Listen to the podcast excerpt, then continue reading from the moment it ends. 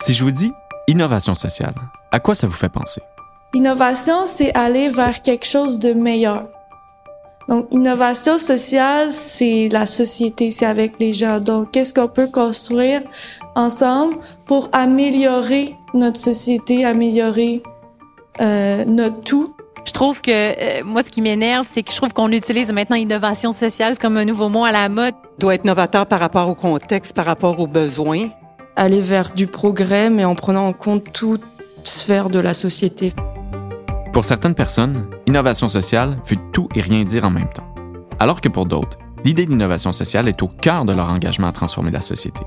Selon l'Université de Stanford, l'innovation sociale est une nouvelle solution à un problème social qui est plus efficace, efficiente et durable que les solutions actuelles. Mais est-ce réellement quelque chose de nouveau? On parle d'innovation sociale, puis finalement, est-ce que c'est le bon terme, innovation? Parce qu'on revient à des, on présentait des initiatives dans ce cas-là qui étaient beaucoup un retour à l'humain. Euh, au niveau des communautés, c'est plus des projets qui reviennent à la source, aux humains qui sont là, puis aux communautés ça doit inclure un petit peu de la déconstruction de qu'est-ce qui a été fait avant ou sans nécessairement que ce soit de la déconstruction, au moins de la considération pour qu'est-ce qui a fonctionné ou pas avant. On peut pas juste partir sur des nouvelles idées et les essayer comme ça. À mon sens, ben, c'est risqué en fait parce que il y a des gens qui ont fait la même chose avant nous puis qui se sont plantés. Fait que je pense qu'on va assurément se planter, mais au moins si on essaie de pas se planter de la même façon, ben, on pourra peut-être aller ailleurs. Ou est-ce que innovation sociale est un nouveau mot à la mode? Moi, le mot innovation sociale, ça me bosse. Je trouve que le mot innovation, euh, pour moi, ça a une connotation plus euh, qui vient de la, technologie, euh, de nouvelles choses. innover, c'est vraiment comme inventer, là, je sais pas, là, tu sais, on est allé sur la Lune, ça s'était jamais fait, tu je veux dire, ça, ça c'est comme innover. C'est une question que plusieurs personnes se posent, et avec raison. On en entend de plus en plus parler. Les gouvernements développent des programmes ou des politiques autour de cette idée. Certains groupes communautaires et entreprises d'économie sociale s'en revendiquent. Des fondations philanthropiques incluent l'innovation sociale dans leur orientation stratégique. Des formations universitaires se créent en gestion de l'innovation sociale. Bref, le concept gagne en popularité. Il se peut qu'on doive prendre position vis-à-vis celui-ci. Mais au final, c'est quoi l'innovation sociale? Innover pour innover? En quoi ton projet est-il innovant? Innover socialement, est-ce que c'est transformer la société? En quoi l'innovation sociale se distingue-t-elle de l'innovation technologique? Est-ce que l'innovation sociale est le nouveau développement durable? Je m'appelle Marc Deslachapelle. J'essaie de comprendre ce qu'est l'innovation sociale. En fait, c'est une question qui me tracasse depuis plusieurs années, au point où elle occupe une grande partie de mon temps. J'ai moi-même été confronté à l'innovation sociale lorsque l'université où je travaille s'est mise à développer de nouveaux cours sur le sujet. En tant que personne qui s'intéresse, enseigne et fait de la recherche sur les organisations militantes et communautaires et sociales, je me suis tout de suite demandé, mais qu'est-ce que cette étrange bébite qu'est l'innovation sociale? Pour essayer de comprendre, je me suis rapidement intéressé à celles et ceux qui pratiquent l'innovation sociale, qui en parlent et qui plus largement s'engagent à transformer nos sociétés. Tout cela dans le but de tenter de se faire une tête sur le concept, mais aussi d'évaluer les apports et limites qui y sont attachés. Or, je me suis rendu compte que lorsqu'on essaie de comprendre ce qu'est l'innovation sociale, on demande toujours à des convaincus, des experts en innovation sociale, des chercheurs, chercheuses universitaires, des professionnels ou à des organisations qui ont innovation sociale étampée sur leur mission.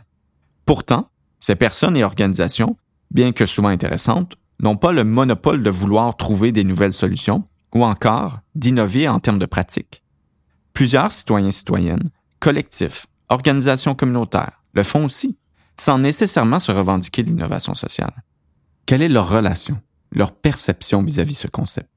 Cette série de balados, intitulée Perspective et dialogue, vise justement à comprendre l'innovation sociale dans une perspective citoyenne. Comment, concrètement, ça prend forme et quels sont les enjeux qui y sont associés? Pour ce faire, je vous propose d'aller à la rencontre d'initiatives citoyennes à travers le Québec et de s'entretenir avec des gens qui s'investissent bénévolement dans des causes qui leur tiennent à cœur. Ensemble, on va essayer de comprendre ce qu'est l'innovation sociale, ce que ça veut dire concrètement et les implications qui en découlent. Bienvenue à Perspective et Dialogue en innovation sociale.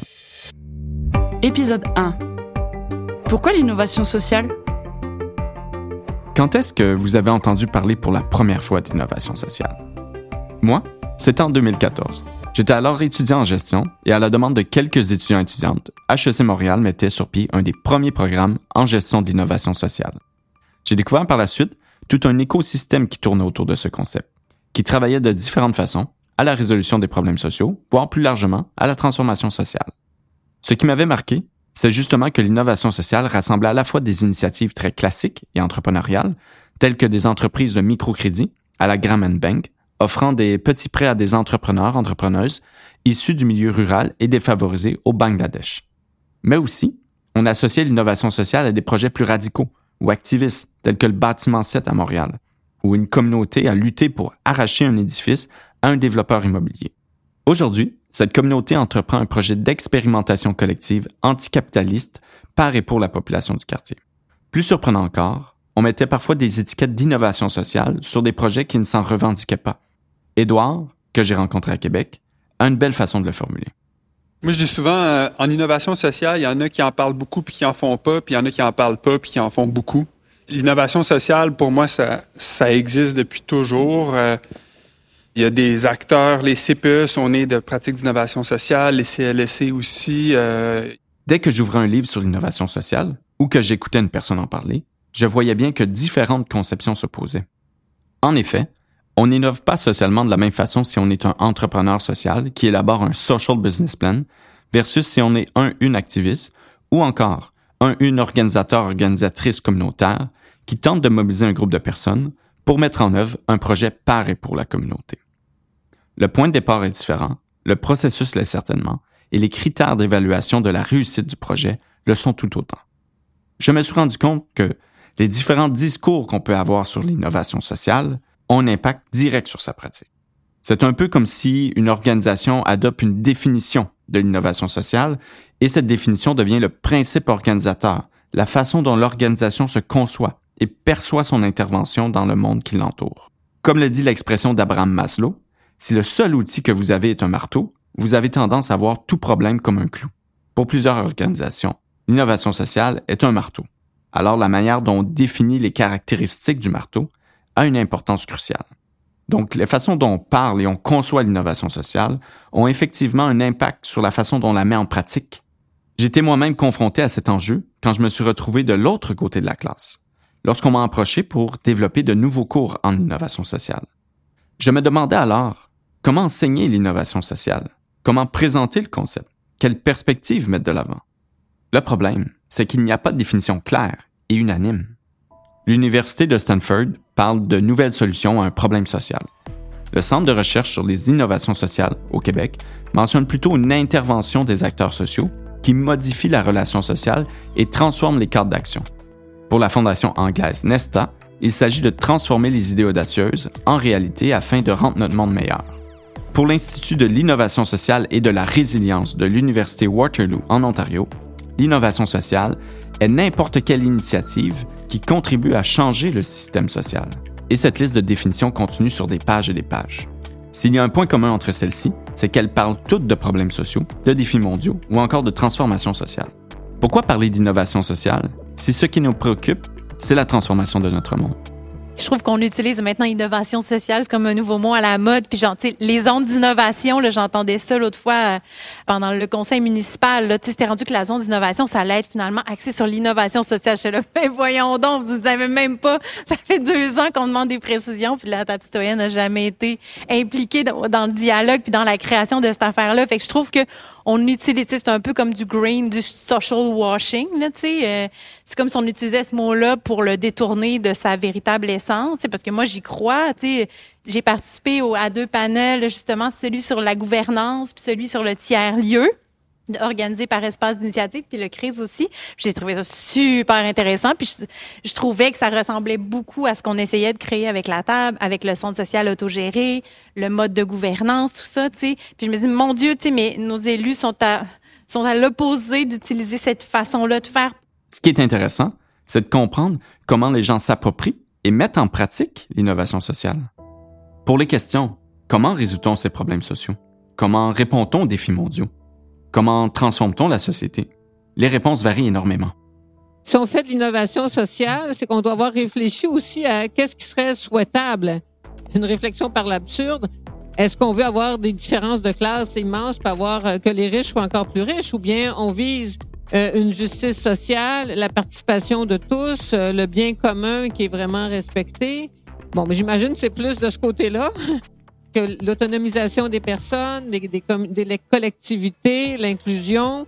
On se projette dans une certaine direction, donc il faut que ce soit un peu réfléchi vers quoi on veut aller, quel modèle de société et comment quels moyens prendre pour aller dans cette direction que l'on souhaite. Donc, je pense qu'il y a, une, réflexion sur où on veut aller et sur comment on peut y aller. Et là, l'innovation est peut-être sur euh, aussi beaucoup tel moyen ça fonctionne, tel moyen plus ou moins, tel moyen. Ah là, il y a vraiment une piste intéressante.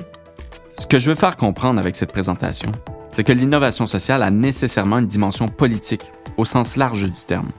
Parler d'innovation sociale au final, nous amène à non seulement préciser comment est-ce qu'on souhaite changer le monde, mais aussi vers quel monde on doit aller.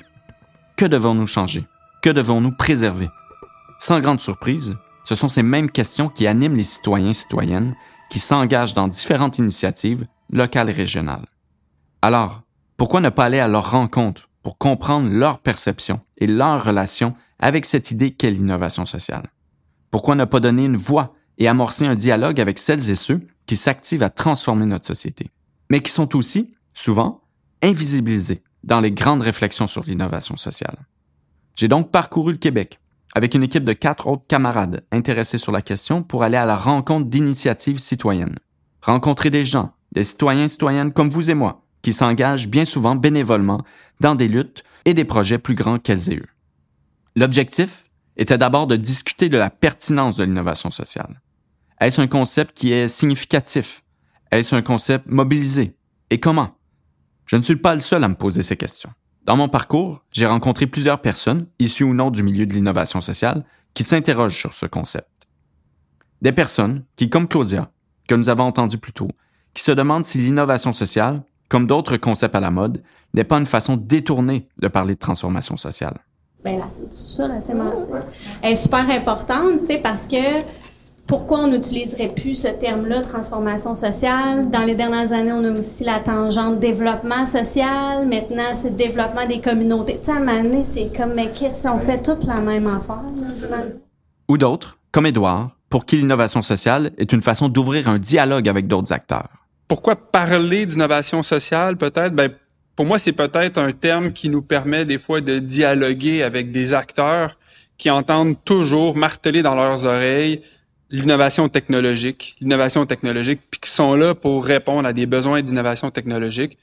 Puis l'innovation sociale, c'est peut-être une manière pour nous, pour des acteurs citoyens qui ont des, euh, des pratiques ancrées dans leur communauté, de revenir des fois peut-être autour de la table de dialogue, puis de dire, regardez, d'accord, il y a des innovations technologiques, mais nous, on est là pour répondre à des enjeux sociaux très clairs sur le territoire, et on est là pour faire preuve d'innovation sociale en lien avec ces enjeux-là, pour les réfléchir, pour les penser, pour amener des solutions concrètes, puis développer des projets concrets qui répondent à ces problématiques-là. Puis pour moi, l'innovation sociale, c'est peut-être juste une nouvelle terminologie, mais qui existe depuis toujours, mais qui nous permet de rentrer en dialogue peut-être avec des acteurs avec lesquels on n'était pas amené à dialoguer par le passé, puis avoir un, un canal de communication.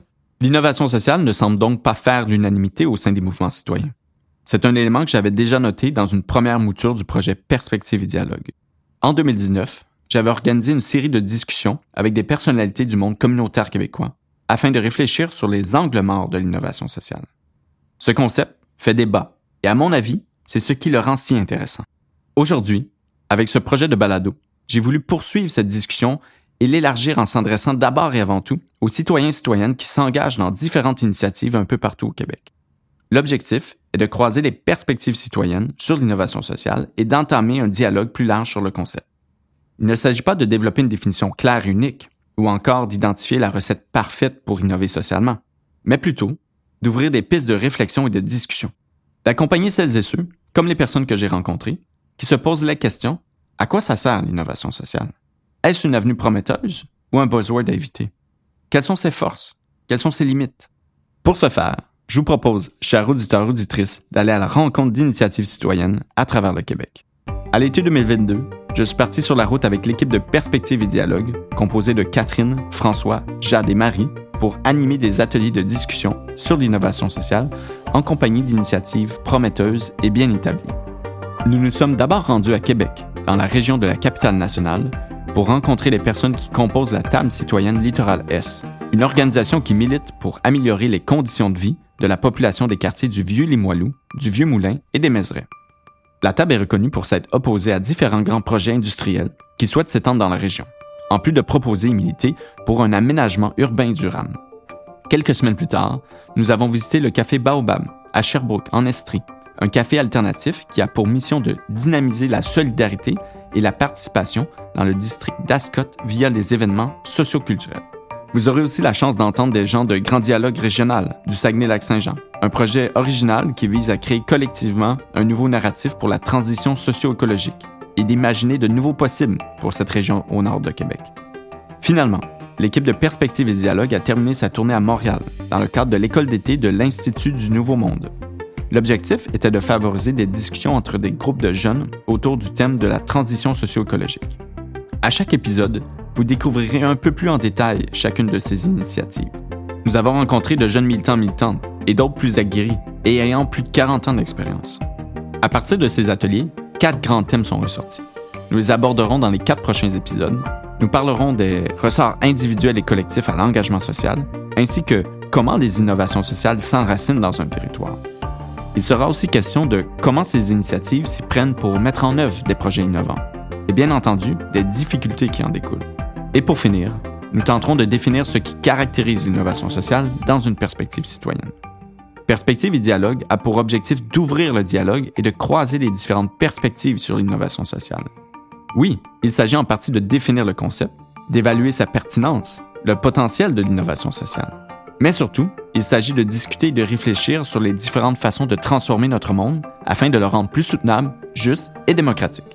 J'espère que cette série d'épisodes vous accompagnera dans cette réflexion tant au niveau individuel que collectif, au sein de vos propres initiatives citoyennes, de votre communauté ou de votre organisation. Comme nous réfléchissons aux prochaines étapes de ce projet, l'équipe de Perspective et Dialogue est curieuse de vous entendre. Écrivez-nous.